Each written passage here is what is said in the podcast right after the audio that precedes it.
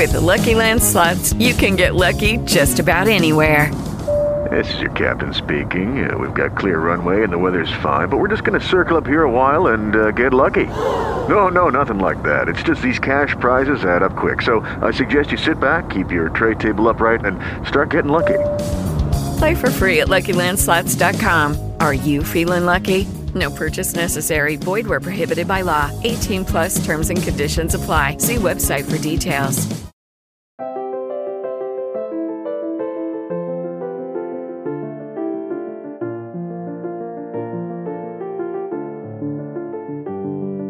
Bienvenidos a Lactando, un podcast de Emilcar FM sobre lactancia y crianza con apego, producido por la Asociación Lactando de la región de Murcia. Este es nuestro capítulo 34 y hoy es 15 de septiembre de 2017.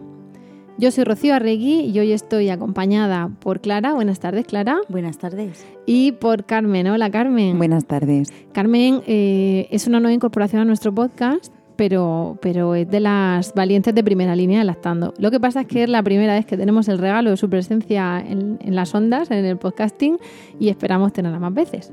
Eh, bueno, hemos vuelto después del verano, después de ese descanso estival, de las tetas fuera con los bikinis, de todas las cosas que nos pasan en verano a veces, lo que comentábamos en el último podcast, ¿no? De ir a casas ajenas, de bañarnos, todo eso. Y suponemos que habréis vuelto también con esas adaptaciones del cole, con esas guarderías y todo eso. Os deseamos desde aquí que retoméis el ritmo lo mejor posible, que las adaptaciones vayan fantásticamente y bueno, pues que sigáis acudiendo a vuestras reuniones y, y, escuchándonos. Y dicho esto, pues empezamos una nueva temporada, un nuevo curso, nos guiamos un poquito por el curso escolar, tenemos un montón de temas preparados ya, si ellos quieren tenemos un montón de colaboradores externos que nos van a ayudar, que muchas veces hay que tirar de expertos y os auguramos unos podcasts muy interesantes. Vamos a ver si cumplimos nuestros objetivos y nuestras promesas y si vosotros nos respondéis con con esa fidelidad y esas escuchas. Dicho esto, ¿qué tema tenemos hoy? Porque creo que mm, precisamente por, bueno, pues en septiembre, en torno a la semana 36, 38 del año, se acerca un poco a la duración de un embarazo y de un parto y muchas veces hay partos aquí, pues, en fin, pues de las navidades y todo eso. Y claro, precisamente por eso, ¿qué, qué tema tenemos hoy? Pues hoy vamos a tratar el tema del parto normal. Del parto. Sí. Normal. Sí, el parto normal. O sea, que hay partos normales y partos que no son normales. sí. Bueno, en realidad eh, el parto eh, normal eh, es como deberían de ser todos los partos, ¿no? Sería el parto a secas, ¿no? El parto a secas. En realidad deberíamos estar hablando de el parto en general. Pero claro, es que hay muchos tipos de parto. Uh -huh. Hay muchas maneras de, de, parir, ¿no? Entonces puede estar más intervenido, menos intervenido, inducido. Mm. Hablan también, por otro lado, del parto natural, el parto normal. El parto natural frente al parto artificial. bueno, nosotros decimos que hay tantos partos como madres, ¿no? Porque ante dos partos exactamente iguales desde el punto de vista objetivo, ¿no? De pues inducidos o no, o con estas horas de parto o no, o con puntos sin ellos, pero bueno, luego cada madre y cada bebé que nace tiene su, su propio parto y seguro que no hay dos idénticos. Uh -huh. Y luego pero, también cada madre lo vive de una manera distinta. Efectivamente. Es decir, alguien ha tenido un parto eh, que considera que es, que es un parto maravilloso y estupendo y luego desde, eh, te enteras un poco de todo, de todo el transcurso del parto y otras personas pueden pensar, eso ha sido un parto muy intervenido. ¿no? Claro. Entonces cada persona también lo percibe Y de depende de la distinta. expectativa que tenga. Claro, porque claro. también hemos escuchado, bueno, voy a hacer una, una, pausa, una pausa, no, un inciso, porque todo lo que vamos a decir aquí, evidentemente, son opiniones y vosotras y vosotros sois libres de tener la misma que nosotros o una distinta. Que opinemos no significa que no respetemos cualquier opción, más y me cuando estamos hablando de temas tan personales como dar el pecho o como parir. Pero bueno, pues estamos hablando, como siempre, basándonos en evidencias científicas y en protocolos y estrategias, en este caso de, al parto y cosas así, ¿vale? O sea que ahora mismo lo que vamos a decir es, digamos, opinión de lactando unido opinión de instituciones públicas, que no significa que eso sea una verdad absoluta. ¿Por qué lo digo? Porque, por lo que decías tú de la percepción de cada uno, yo he escuchado más de una vez, eh, nada, un parto estupendo, un parto estupendo, dos empujones y fuera. Uh -huh. Y claro, por lo que tú dices, a lo mejor tú luego ves dos empujones y fuera que, que una amiga mía dice, es que entran pidiendo la epidural y claro, en parte tienen razón, pero muchas veces le pregunta a alguno de por ahí el hospital, ¿pero tú has venido a París o a que te pongan la epidural? Ya. Porque es muy súper respetable pedir la epidural, pero claro, es lo mm. primero que dicen cuando pasan por la puerta antes de dolor del parto. Entonces, ¿qué pasa? Que para una persona será un parto súper intervenido y para otra es no me quiero enterar de nada. Y Claro, ha llegado, le habrán hecho de todo, pero ya con la epidural no se ha enterado, luego dice que dos empujones y fuera. Y otra a lo mejor eso mismo ya quiere sentir ese dolor o lo que sea. Entonces, bueno, pues eh, las percepciones pueden variar mucho, ¿no? El, prima que, tengamos. Pero nos basamos en qué. Carmen. Pues bueno, yo creo que, para ponernos en situación un poco, eh, sería adecuado definir lo que es un parto normal, ¿no? Em, en principio, todo, casi todos los partos deberían de ser normales, eh, salvo que se demuestre lo contrario, ¿no? Eh, puesto que el parto pues, es un proceso fisiológico, normal, natural, eh, por el cual todos mm, venimos a este mundo, ¿no? Y y por tanto, eh, bueno, se define mm, un parto normal como un parto que se produce de forma espontánea eh, y que no necesita ningún tipo de intervención eh, entre la semana 37 y 42 de gestación, donde el bebé está encefálica y nace mm, gracias a, la corriente hormonal que todas las mujeres somos capaces de segregar a esa oxitocina que produce esas contracciones, esa dilatación y que es capaz eh, de llevar al bebé a, este mundo. ¿no? Entonces, em, lo único que ocurre eh, con, esta definición es que mm, ¿cómo deciros? Em, las intervenciones que se, que se realicen deberían de estar justificadas, ¿vale? Puesto que es la evidencia científica y ya nos lo dice la Organización Mundial de la Salud desde el año 1985, que empezaron em, a, escribir sobre la atención al parto normal, eh, está visto que las intervenciones que se hacen como rutinarias o innecesarias conllevan una cadena de intervenciones que suelen conducir a una mm, reducción del bienestar materno y, del bebé, una mayor instrumentalización, mayor riesgo de cesáreas, etcétera. Entonces, yo creo que la problemática está ahí. Claro, el tema aquí es que a lo largo del tiempo, igual que se ha visto que la teta es lo mejor o que, bueno, pues eh, mejor parir que parir por cesárea, lo cual no significa que parir por cesárea sea necesariamente malo o no válido, pero claro, se basan luego mm, en estudios a largo plazo con cuestiones como riesgos de alergias y asma del bebé, pero también se basan en pues eh, riesgos en ese momento de, de morbimortalidad, es decir, de, daño o de lesión de la madre o del bebé. Desde cosas gravísimas, como muerte de alguno de los dos, que evidentemente no se desea ninguna, hasta mm, cosas bastante graves también como pérdidas de útero y luego pues cuestiones que se han normalizado en muchos casos, como puede ser una episiotomía, cuando la episiotomía em, es eh, una pequeña intervención quirúrgica, así a lo, a y es una práctica que la Organización Mundial de la Salud plantea que debería de ser de un 10% y en España tenemos una tasa de más del 85% de episiotomías. O sea que sí. Eh, se debería... Es, es, sí, los pelos de punta. Sí. Mm, creo que... Yo no que... ese dato y me he quedado. Sí, sí, total. Yo creo que tenemos que decir, antes de analizar, digamos, lo que es un parto normal, que nosotras, en nombre de Lactando, estamos a favor de absolutamente todas las cuestiones que sean necesarias o todas las prácticas que sean necesarias para llevar a cabo un nacimiento lo más satisfactorio posible para la madre y para el hijo. Es decir, al menos mi opinión como Rocío, no como lactando, es cesáreas todas las que hagan falta. Por supuesto. Ni una de más, porque esa no era necesaria, ni una de menos, porque eh, precisamente hay un riesgo, ¿no? Y si se, si se pauta una cesárea. Pues lo mismo pasa con todo, con los fuerces con la ventosa, con la episiotomía, porque al final la episiotomía habrá tenido su evidencia científica. Bueno, de que evitan no sé qué de carro, de que evitan esta, sobre todo los de carros muy graves, ¿no? Pero que se hagan todas las que haga falta, pero ni una más. Entonces, esa valoración, yo creo que dentro de que somos, de que son profesionales, personas, y que las personas se equivocan, y sobre todo de que muchas veces están actuando, decidiendo en el ámbito sanitario en cuestión de segundos, cuando es que ven un perineo muy tenso y entonces antes de que se agarre muchísimo, pues deciden tal.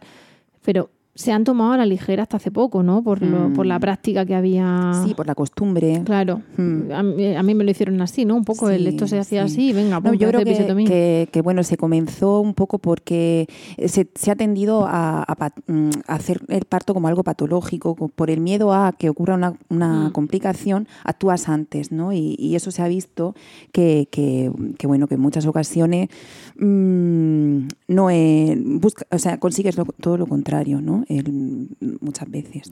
Y yo creo que además de tratar a la mujer como una enferma, que precisamente a lo mejor así se consiguen posturas reacias, diciendo, oye, no, yo estoy embarazada, Mm. no enferma, pero también alguna postura de yo me voy a parir sola en un bosque, como se Mm. grabó una señora grabando, pariendo Sí, sola, sí, sí, que claro que muy bien, pero menos mal que no le pasó nada. O sea, Está pariendo claro. absolutamente sola. Un vídeo que circula por ahí. Sí, yo lo vi en también. el río sí, y tal, sí, sí, Eh, claro, partiendo de esas cosas, también eh, cuando hablábamos de la teta y del vive, decíamos que nosotros éramos generación de biberón, es porque en ese momento el vive era lo mejor, o se dijo que era lo mejor, y claro, todas las madres quieren dar lo mejor a sus hijos. Pues con el parto pasó un poquito igual, como la gente, bueno, desde que las mujeres tenían que purificarse después de parir, como si hubiesen estado sucias, eh, a parir, pues eso, cada uno paría en su casa. Entonces, y se llamaba la partera y tal. Yo no sé en qué momento se estiló que las señoras bien eh, parían en hospital y luego además completamente dormidas, ¿no? Que eso además Sí, lo una, contado, una, te- una, evo- una época, sí, sí. Fue, yo, yo eso, bueno, digo, yo no lo, digo, yo eso lo he vivido, en realidad yo lo he vivido como, como ser humano que nace. Sí, yo también, yo también. Sí, sí, mi madre también mi, lo ma- estuvo. mi madre mm, se lo explicaron, eran algunas amigas lo habían hecho y, y contaban que era maravilloso. Decían Mm. que, que, madre mía, tú llegas ahí, te ingresan, empiezas con las contracciones y cuando llega el momento de que un poco antes te duermen y luego te traen a tu bebé bañadito, peinadito y te lo ponían al lado. Mm. Ya y ves. así hemos nacido las cuatro hijas de mi madre. Sí, nosotros también. Pero, pero vosotros por cesárea, No, no, no, no, parto vaginal, Pero que- la madre, la, la mm, parturienta no, no era consciente en el pues, momento. tengo verdadero, verdadera curiosidad, eh, bueno, es una curiosidad que no me voy a poner a buscar porque tampoco sé, de cómo se paría así. Pues yo supongo que habrían maniobras, habrían está, ahí habrían, lógicamente, mm, alguien que, que, que, que forzara la a que mujer ese bebé completamente descendiera. dormida, entonces no es como la epidural que sigues teniendo contracciones. Sí, que O sea, puedes... Bueno, se pueden parar o no, pero teóricamente se supone sí, que bueno, continúan y que te pueden dirigir los pujos y tú eres consciente y apretar. ¿no? Efectivamente, pero con la mujer totalmente dormida. Mm, es muy y curioso. Y, además eh, acostada. Sí, acostada, Ni siquiera completamente. semi-recostada, sino completamente Mm. acostada. Eso es a base de empujar por el cuello la botella. Totalmente. Como. Sí. Pero es que la- la- las contracciones las sufrían. Quiero decir. Que es curioso porque que- te pasas toda la dilatación y luego cuando va a ser el expulsivo te duermen, que dices tú, madre mía. Claro, es decir, o sea, el dolor no de las contracciones lo pasaban. Sí, sí, efectivamente. Con lo cual, mm, yo no sé exactamente qué era lo que les habían explicado, porque toda la parte de las contracciones, que son. que Porque necesitaban dilatar, porque si Claro, no, por mucha que maniobra que dilatar. hagas, si no has dilatado, ¿qué Por ahí no sale un bebé, lógicamente. Pero mi- madre, mm, yo le pregunté, mamá, ¿pero cuánto tiempo? Yo después de tener hijos, porque yo antes nunca había hablado mm, con ella de ese tema. Y le digo, mamá, ¿pero cuánto tiempo pasaba desde que nosotras nacíamos hasta, que- hasta que tú te despertabas? Era una anestesia general, ¿no? Mm, Hasta que tú te despertabas y dice, pues no sé, un día, un día y medio o así. Madre mía. Una desconexión Claro, la total. abuela se vino al hospital. La abuela se vino al hospital para estar pendiente de, de ti. Claro, Mm. si estaba la otra alguna. Lucky Land Casino asking people what's the weirdest place you've gotten lucky? Lucky? In line at the deli, I guess? Aha, in my dentist's office. More than once, actually. Do I have to say? Yes, you do. In the car before my kids' PTA meeting. Really? Yes. Excuse me, what's the weirdest place you've gotten lucky? I never win and tell. Well, there you have it. You can get lucky anywhere playing at LuckyLandSlots.com. Play for free right now. Are you feeling lucky? No purchase necessary. Void where prohibited by law. 18 plus. Terms and conditions apply. See website for details. It is Ryan here, and I have a question for you. What do you do when you win? Like, are you a fist pumper? A woohooer, a hand clapper, a high fiver. I kind of like the high five, but if you want to hone in on those winning moves, check out Chumba Casino. At chumbacasino.com, choose from hundreds of social casino style games for your chance to redeem serious cash prizes. There are new game releases weekly, plus free daily bonuses. So don't wait. Start having the most fun ever at chumbacasino.com. No purchase necessary. VGW Group. Void were prohibited by law. See terms and conditions. 18 plus. Mona de kilo. Madre mía. Pues ah, hemos evolucionado, ¿no? Desde, no, no, hay que empezar a ir al hospital, que tiene sus ventajas con respecto al ámbito Mm. domiciliario, de riesgo de infecciones y todo ese tipo de cosas, hasta lo contrario, ¿no? Hasta, venga, no, a- ahora vamos otra vez a reivindicar el parto normal. Entonces, Yo creo que, que más que el, el sitio ¿no? donde se realice el parto, ya se realice en una casa, en un hospital, en una casa de partos, yo creo que lo importante es estar acompañadas de, de profesionales sanitarios De adecuados, claro. efectivamente, y que ellos sean eh, conscientes de, de lo que significa un parto y de lo que es la fisiología del parto, ¿no? Y, y eso da igual, que estés en un hospital o que estés en tu casa, lo importante sí, es pero, eso. pero en una casa no te pueden hacer una cesárea de urgencia. Lógicamente, ni, lo único... ni te van a hacer eh, Por lo, normal es que no te Mm, hagan no forceps si en una no no no no no en una casa en una casa solo se atienden con, con partos de bajo riesgo eh, Por normales eso, por eso digo que, que el Mm. tema de las garantías es que muchas veces hay Mm. condiciones que no permiten el parto en casa, efectivamente según colocación por del niño, supuesto etcétera. un parto de nalgas un embarazo múltiple una patología de la y madre aparte que tú puedes a lo mejor empezar un parto en casa y que por lo que sea, por, por muchas garantías que tú tengas, en la casa hay unas prácticas que no se pueden hacer Sí, jamás se- por falta hacer de un- medios. un traslado al Y entonces hospital hay que hacer un por traslado. supuesto Entonces, estamos hablando aquí todo el tiempo de parto normal, pero Hmm. claro, tenemos un riesgo muy importante en este podcast de ponernos a hablar de en muy en general de los partos, pero al final yo pienso en la gente que está afuera y dice, bueno, pero un parto normal. Eh, la- tenemos, para que lo busquéis, la estrategia al parto normal, que eso ha sido publicado por, ayúdame Clara, Por Sí. el Ministerio de Educación. El Ay, Ministerio perdón, por de el Ministerio de Sanidad. Sanidad. que ahora es de salud, De, ah, eso, el Ministerio de Salud. ¿vale? Buscáis estrategia al parto normal y ahí os sale. Mm. Y en cada comunidad autónoma hay un organismo que en donde hay un equipo de personas que están trabajando en que los Mm. hospitales de esa comunidad autónoma se implante en el parto normal, en, la- en- en to- eh, atendiendo las características de cada de cada embarazada y formando a los profesionales y de alguna manera supervisando que, que el- las, interve- eh, las intervenciones durante los partos sean las mínimas y sean lo menos invasivas posibles. Vale. Yo que tengo por aquí una chuleta, os Mm, comento eh, que todo, bueno, la guía de atención al parto normal del Ministerio de Sanidad español es data del 2007, pero ya la Organización Mundial de la Salud en 1985 eh, hizo una declaración que se llama la Declaración de Fortaleza que posteriormente repasó en 1996 con el título Cuidados al parto normal y donde ya empezaba a decir mm, pues eh, prácticas per- eh, declaradas como perjudiciales como el rasurado púbico, el enema, O sea, ahora- ahora etcétera de- y todo ese tipo de cosas, o sea que estamos hablando ya de 20 años mm, aproximadamente de mm, vistas. Por eso, el tema del parto normal es partiendo de la base de que si las condiciones médicas lo requieren, tendrás Mm. que parir donde quieras, pero con ese permiso, digamos, de- del equipo médico. Es decir, en una casa si quieres y se puede, y en un hospital si bien no quieres en casa o no se puede en casa.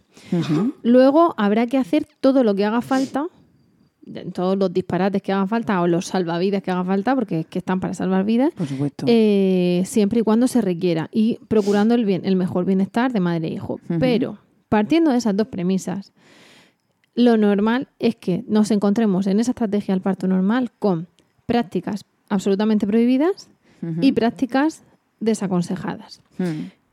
Para empezar, ahora vamos a ver qué prácticas son. Para empezar, ¿qué tiene que hacer una madre cuando va a parir para ver un poco mm, qué prácticas son esas. Mm, ¿qué tiene, ¿A dónde tiene que acudir? Y, y cómo debe pedir que no se le hagan ciertas cosas. Bueno, una madre, eh, una madre en general, mm, todas las personas deben de estar informadas a la hora de, someterse a una intervención médica, deben de estar informadas.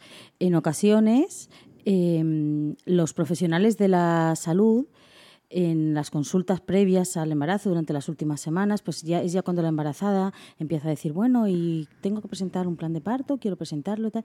Y yo sé que a veces a esas madres que se han informado y que han estado leyendo y que han preguntado por un plan de parto o que han preguntado, y en este hospital, a veces han ido a preguntar, ¿y en este Mm. hospital qué índice de cesáreas hay? Y en este, eh, ¿qué, qué, cuánta, ¿qué tasa hay de episotomías? Y entonces se ponen un poquito a la defensiva y acusan a las madres de, es que ahora venís todas sobreinformadas.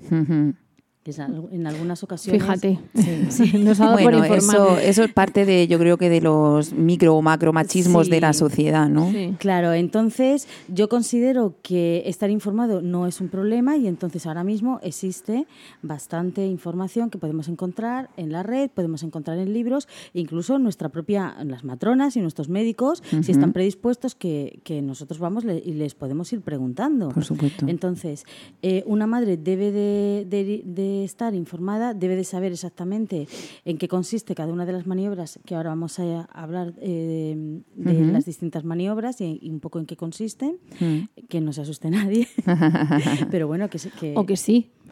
Bueno, para depende. Que, que, para decir, yo eso no lo quiero. yo eso no lo quiero, claro, claro.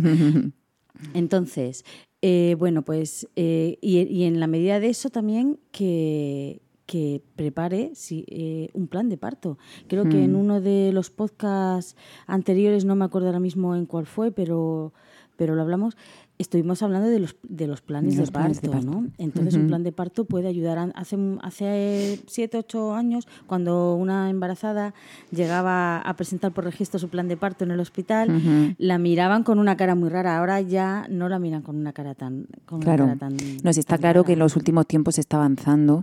Eh, yo recomiendo también una asociación eh, que se llama El Parto es Nuestro, eh, tiene una página web eh, buscándolo así, como el parto es nuestro. Bueno, ahí eh, aúna todo, todos estos planes de atención al parto normal de la Organización Mundial de la Salud, del Ministerio de, Sanidad. Lo que pasa es que ahí tengo que discrepar. Bueno, yo Porque esa web, esa web aúna una serie de cosas que van en relación con lo que estamos diciendo, más luego mm. todo lo que cada persona opine. Entonces, Por supuesto. Pero bueno, en, lo que es el, en lo que es el guion, en lo que es el guion, quiero decir que recoge las estrategias. pero que, que es mm. como como cuando nos llamaban las locas de la teta, antivacunas y no sé qué, y tú dices, bueno, yo puedo querer dar pecho, pero ponerle vacunas a mi hijo, ¿no? Pues mm. esto es algo así.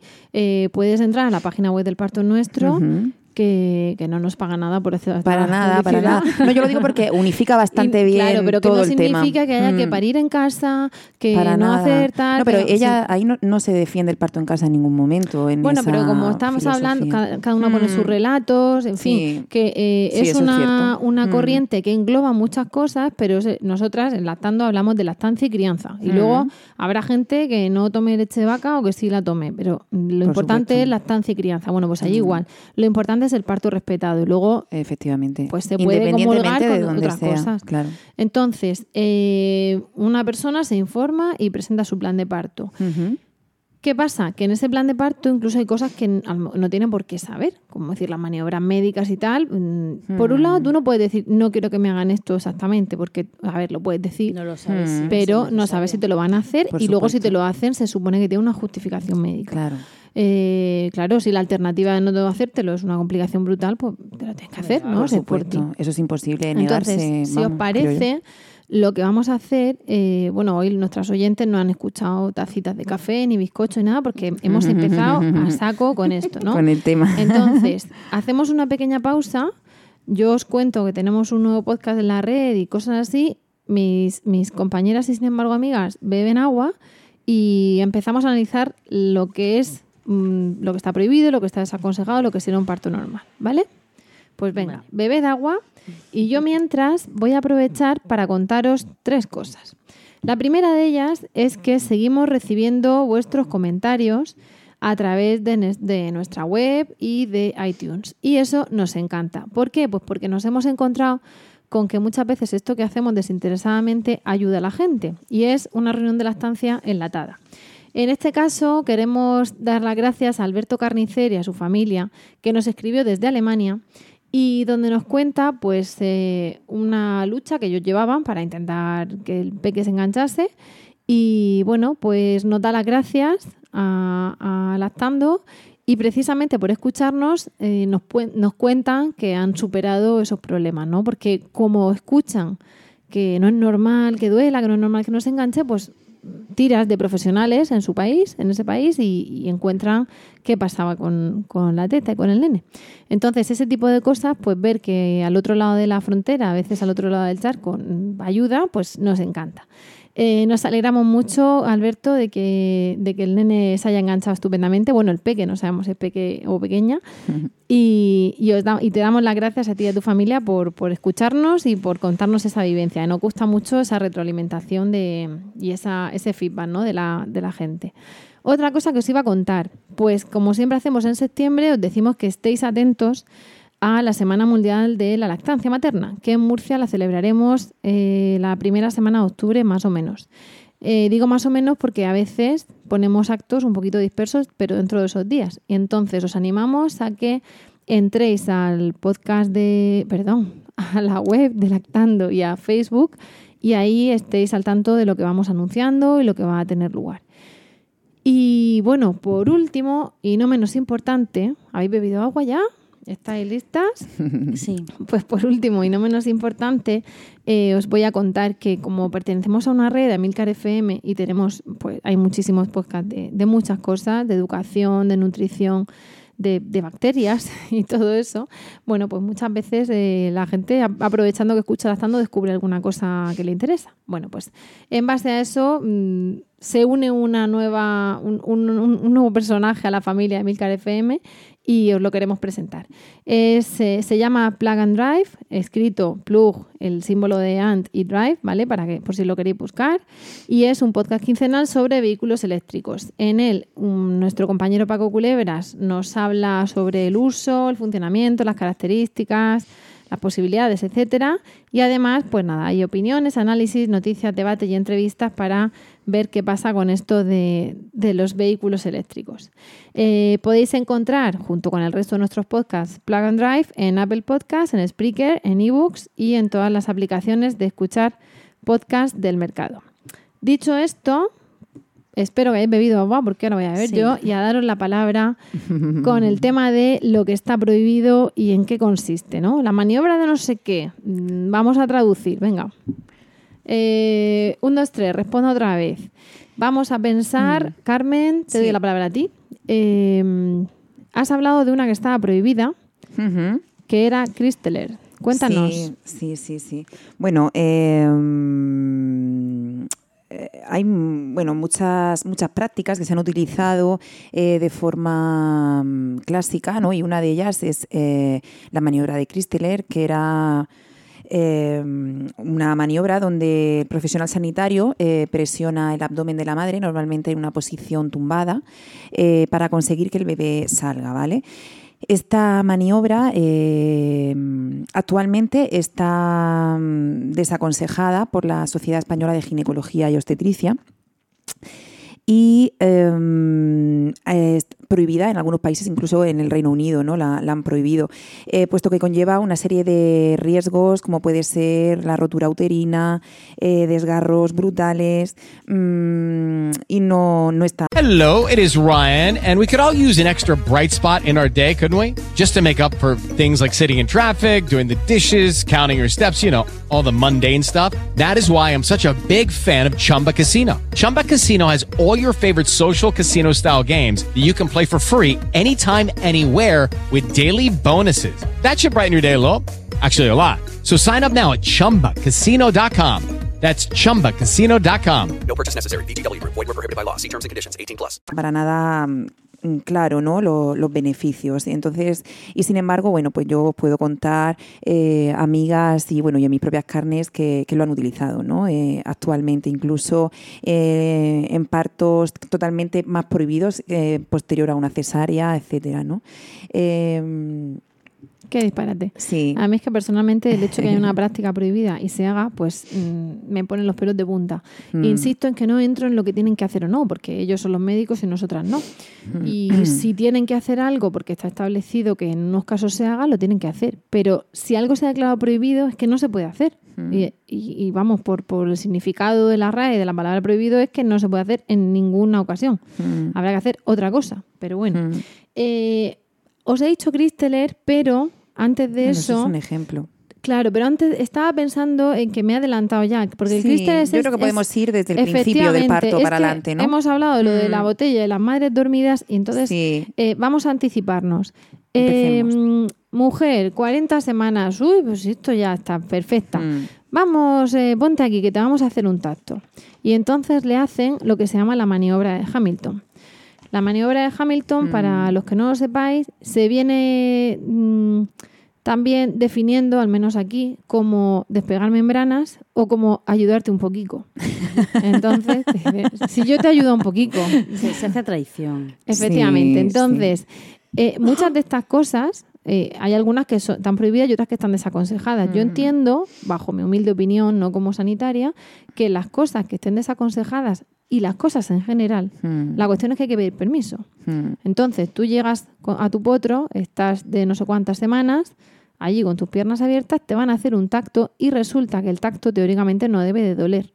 Tiene que ser simplemente introducción de los dedos en, en la vagina para medir el cuello del útero y la dilatación. Pero, de repente, aunque hay gente que no se entera, sin mediar palabras, sin avisar a la mujer de lo que va a hacer ni de las mm, bueno, complicaciones que puede haber o de la eficacia que puede tener, que entiendo que no pueden estar los médicos dando un simposio a cada mujer, ¿vale? Pero bueno, hay que informarle.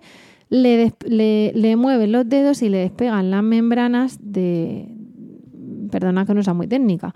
Digamos las que están... eh, La bolsa de... Sí, las de la bolsa a- al cuello del útero que están, digamos, ahí ya encajadas y presionadas y tal. Eso puede provocar sangrado, puede provocar contracciones, a veces desencadena el parto y, Y a veces, veces no no. desencadena el parto y está súper molesta, Mm. por no decir otra cosa. Claro, mm, si tú piensas que eso es un tacto, flipas, ¿no? De, Mm. Pues esto y la otra, no, a mí me hicieron un tacto y no me dolió. Y tú pensando, pues yo acabo de ver las estrellas. Es que, amiga, eso no era un tacto. Te han ayudado un poquito. ¿no? Mm, Le ayuda un pelín. Vamos a hacer una ayudica para que este niño salga. Sí. Vale. Bueno, luego también tenemos la rotura artificial de la bolsa. Bueno, perdona, ¿eso tiene Sí. eficacia, Hamilton? Pues ¿Qué contamos de Hamilton? Mm, vamos a ver, es lo que, lo que has dicho. Eh, eh, normalmente mm, yo creo que se debe. eh, esto está, eh, digamos, en el proceso de, de desencadenar el parto, ¿no? Y es como la inducción del parto, por ejemplo, ¿no? Eh, junto con, esa maniobra. Eh, habría que ver los pros y los contras eh, de si queremos inducir un parto o- y- o esperar a un inicio espontáneo, ¿no?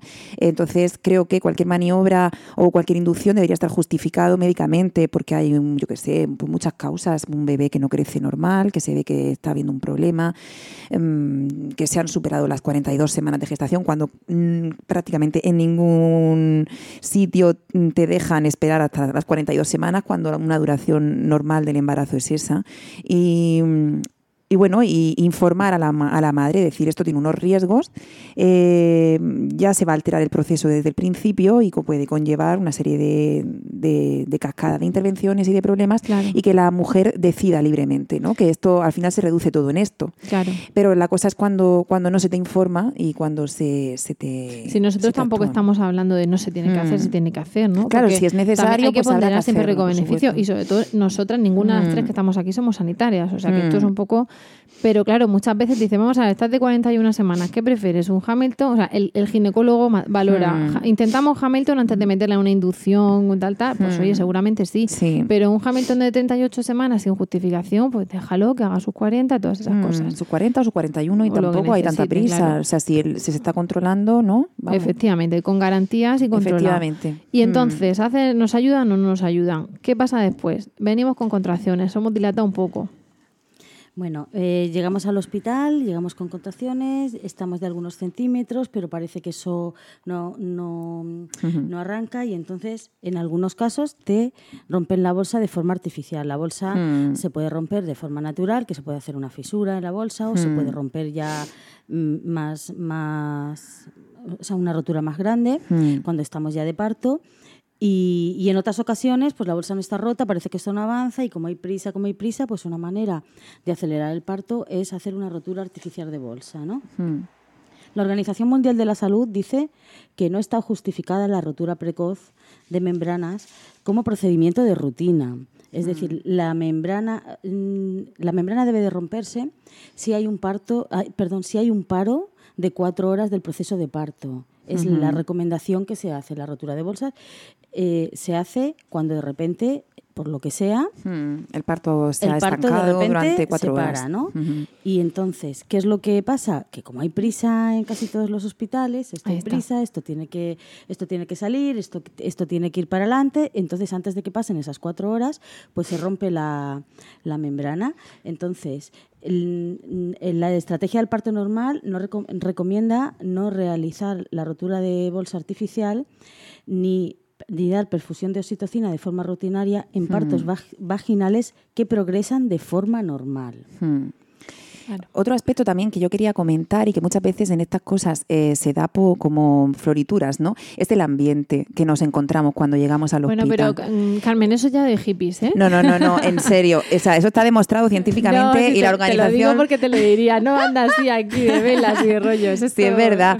El ambiente y el cariño y el cómo se siente la madre, eso es fundamental porque somos mamíferos y, y como mamíferos nuestra secreción de hormonas eh, depende de cómo nos encontremos emocionalmente y veamos en un ambiente en el que nos sentimos seguras, íntimas, sin una luz fuerte. Y luego que se supone que está demostrado que el estrés te genera, te genera, adrenalina que bloquea la que oxitocina. bloquea, efectivamente. Entonces, eh, todo debería de, de ir hacia encontrar un- unas salas, unas habitaciones en, lo- en los centros hospitalarios donde la mujer se encontrará, pues eso, tranquila, con seguridad, con intimidad, eh, acompañada, eso gracias a Dios ya está generalizado, acompañada de la persona de su elección.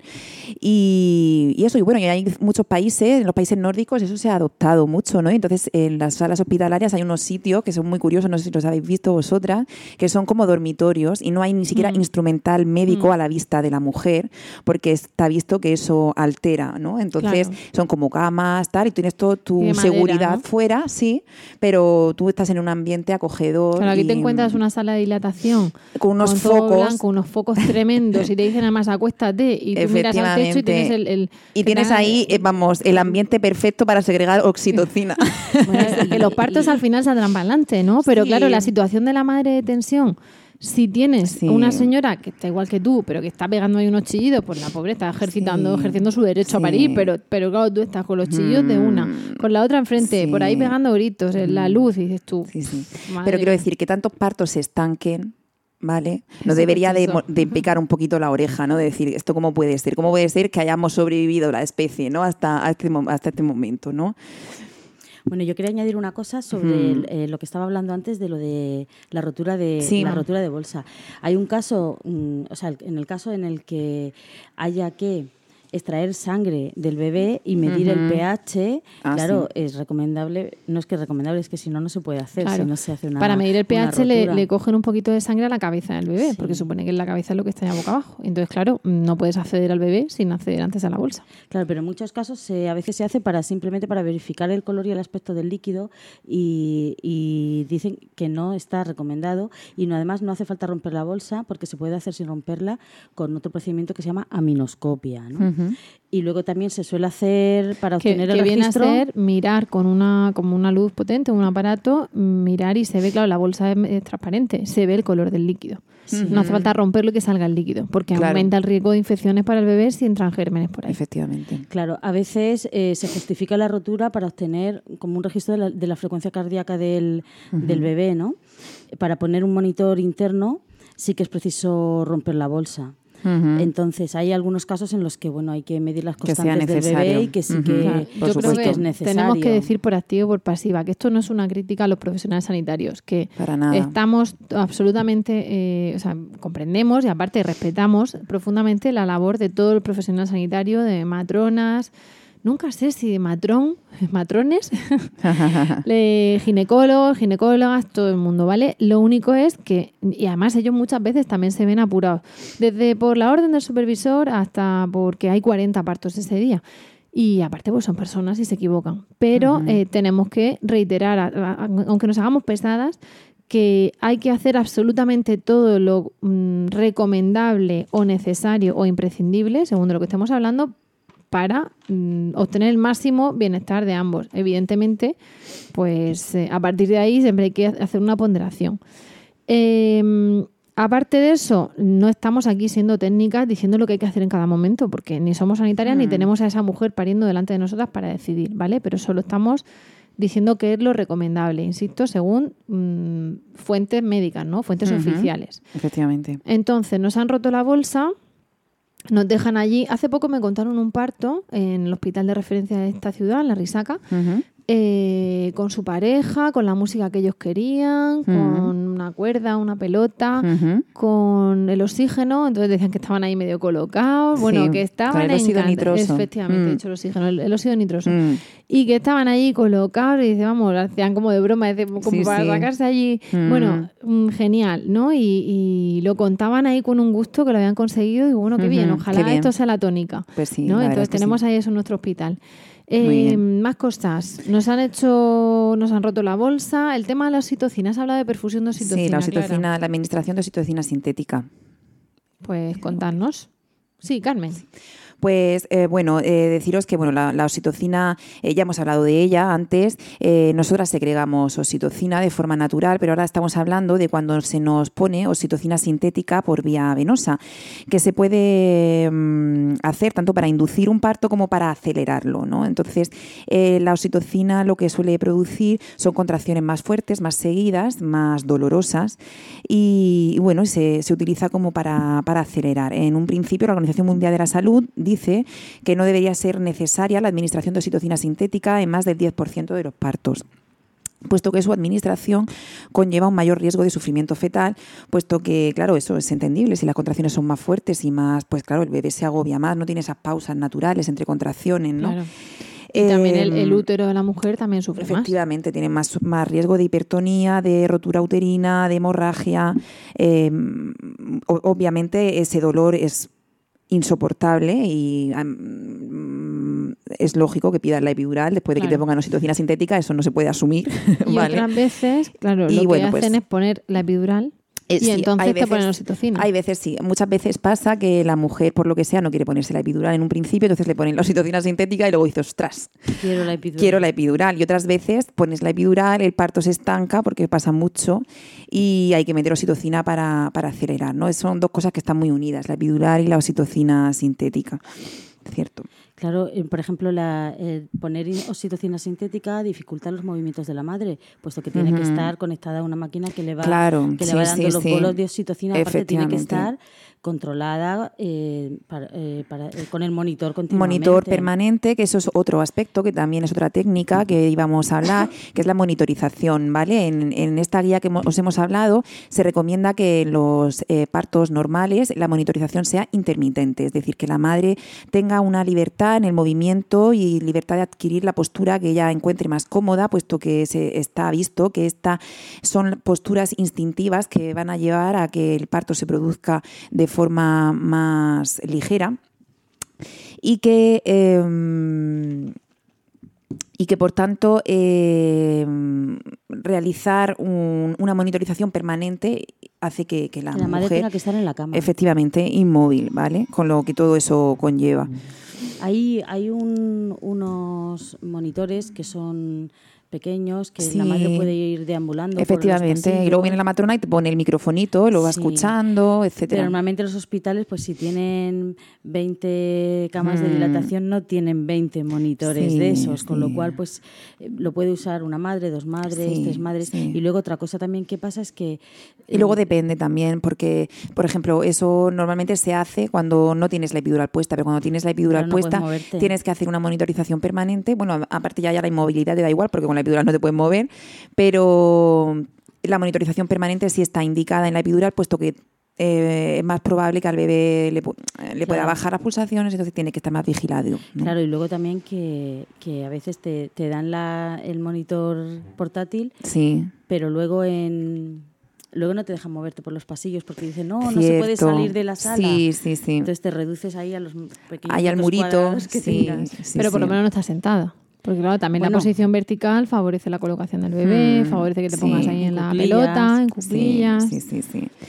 Entonces, bueno, pues eso son la, la libertad de movimientos, la monitorización, pues estamos hablando un poco de todo. ¿Te puedes llevar la pelota al parto? Pues en principio sí te deben de dejar. Pero esto es como la lotería. A ver, esto es que tú vas y según quién esté de guardia. Claro, pero ¿sabes? estamos Pero en reclamando- principio sí deberían de Estamos dejarte. diciendo lo que es el protocolo. Es más, El en principio en, la, en el hospital de referencia hay pelotas para Vale. que las usuarias la utilicen. ¿Y comer y beber en el parto, cómo lo veis? Pues si, si el parto es normal, las evidencias dicen que la mujer puede tomar todo el líquido que ello- ellas quieran y pueden comer cosas suaves. Pero es que hay mujeres que relatan partos de no sé cuántas horas que no Mm. podían más que mojarse los labios con una gasa. Pero no encima hay estaban evidencia, agotadas y, no hay evidencia. y flojas. Y es Claro. que no colaboran. Mm, Que esta no colabora.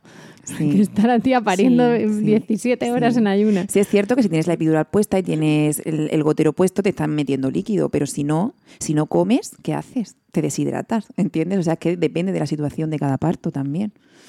Mm. Luego, luego cosas muy ligeras y, y cosas mm, Nutritivas. nutritivas, ligeras y suaves. Porque también puede pasar que en un momento dado haya que ir a quirófano y haya que hacer una sedación por lo que sea. Mm. Y si, y si tienes el estómago lleno, eh, Sí, ahí por el riesgo haber- de broncoaspiración y tal. Mm.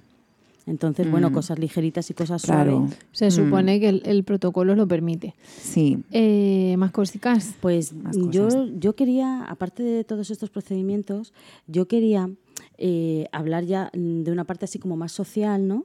Del parto y es un poco decirle a todas las embarazadas que nos están escuchando que el cuerpo Y de a los una mujer- maridos, y a los son los maridos, que son los ¿no? que luego, y parejas de hecho, que son los que van a tener luego que estar un poco mirando ahí con cara de circunstancia, ¿no? A ver, el médico? Mm. hazle, no le haga, la otra que se niega, pero entonces yo qué hago un poco así, ¿eh?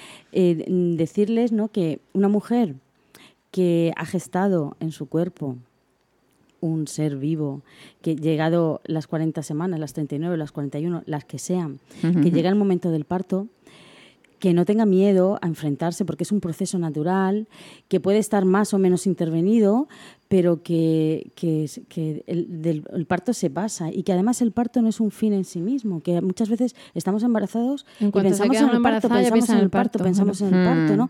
El parto, ni siquiera el embarazo es un fin en sí mismo. El parto no es la finalización, es la finalización del embarazo, pero no es un fin en sí mismo, ¿no? no, hay que, no hay que contemplar todo eso como, como, como si fueran eh, in- cosas separadas, ¿no? Es una etapa. Eh, es una etapa. Sí, de nuestro Empieza ciclo sexual. en el, por en el supuesto. acto sexual Mm. y, y forma parte de, de- de todo el ciclo sexual reproductivo De de la la, mujer. mujer, ¿no? Mm. Entonces, a veces vamos a los cursos de, de educación maternal y, y pensamos solamente en el parto, ¿no?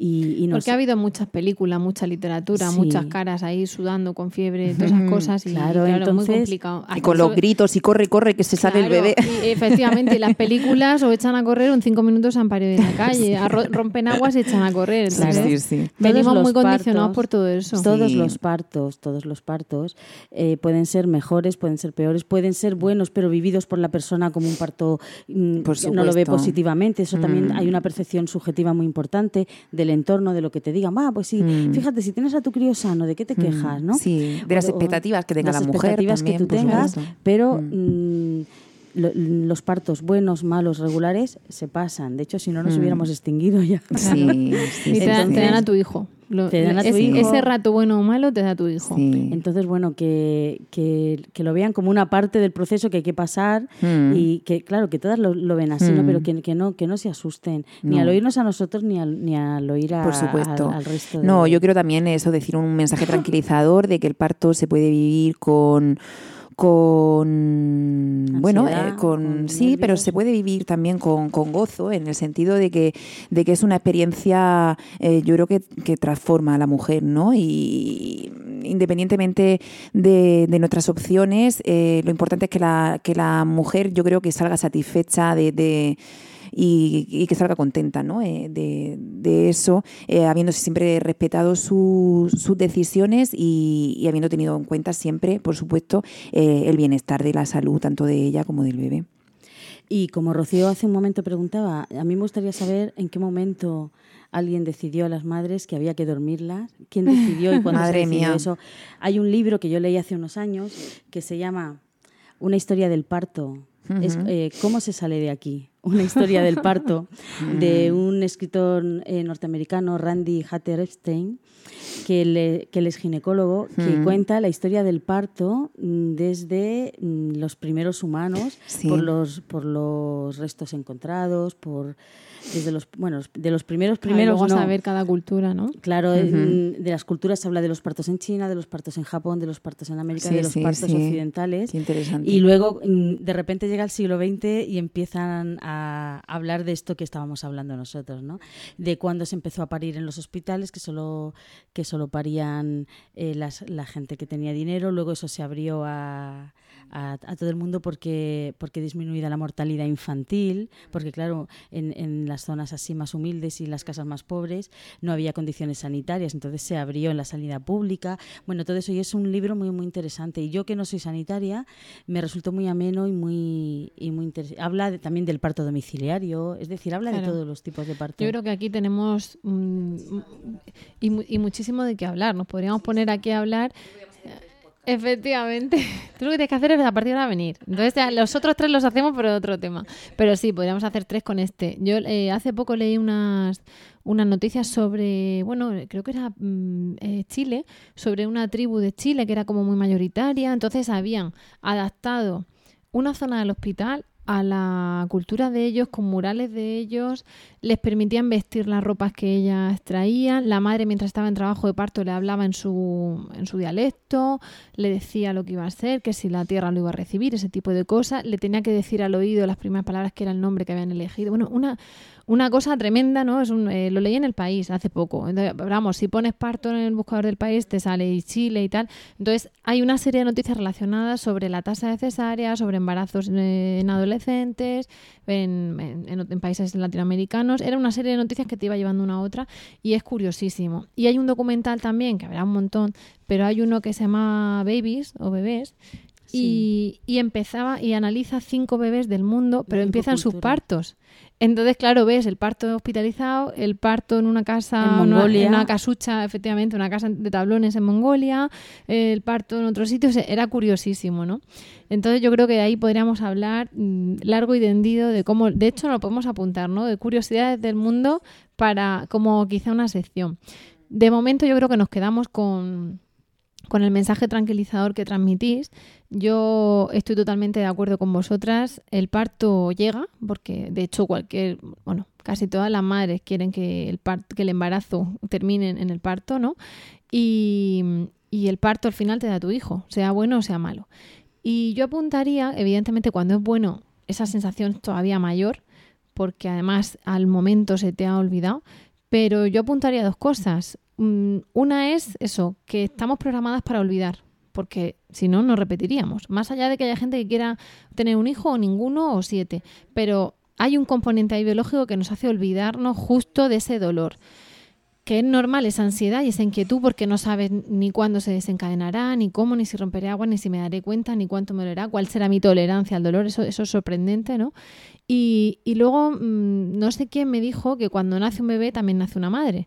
Entonces, la segunda cosa, además de eso de que se nos olvida, con la que me quedo yo, es que en el momento en que parís, os sentís unas leonas que os podríais comer el mundo y, vamos, luchar contra quien fuera, sea por parto, sea por cesárea, es una cosa, de, en ese momento te da, eh, nos decía una amiga nuestra de lactando que te pones en el planeta parto y te sientes absolutamente poderosa, pero no en ese momento, sino después, de ver lo que has logrado. Y, y con esa sensación, cuando, cuando tenemos a nuestros hijos en brazos, yo creo que es con la que nos tenemos que, que quedar, que hemos sido capaces de dar vida a eso y luego de, de parirlo, de la manera que sea. Si quieres añadir algo más. Pues no, yo creo que hem- hemos dicho bastante. Tenemos mucho que decir, pero bueno, tampoco queremos saturar. Seguir hablando de, de cosas, pero... Bueno, pues entonces vamos a cortar antes de que, de que nuestro querido Emilcar y editor del podcast nos pegue un tirón de orejas y vamos a despedirnos. Con esto hemos llegado al final del podcast de hoy. Especialmente gracias, Carmen, por tu presencia, Nobel. Su debut. Y, y ven, ven más veces. Y muchas gracias a Clara también por tu presencia consolidada y tus referencias literarias y tu sabiduría. Muchísimas gracias también a vosotros por el tiempo que habéis dedicado a escucharnos y esperamos de corazón que os haya resultado entretenido y de utilidad. Ya sabéis que esperamos, como siempre, vuestros comentarios en lactando.org o en emilcar.fm barra lactando, donde también podéis conocer el resto de programas en la- de la red. También esperamos que estéis muy atentas a esas noticias que pongamos sobre la eh, Semana Mundial de la Lactancia. Y de momento nos despedimos hasta el próximo programa y como siempre os deseamos mucho amor y, mucha teta.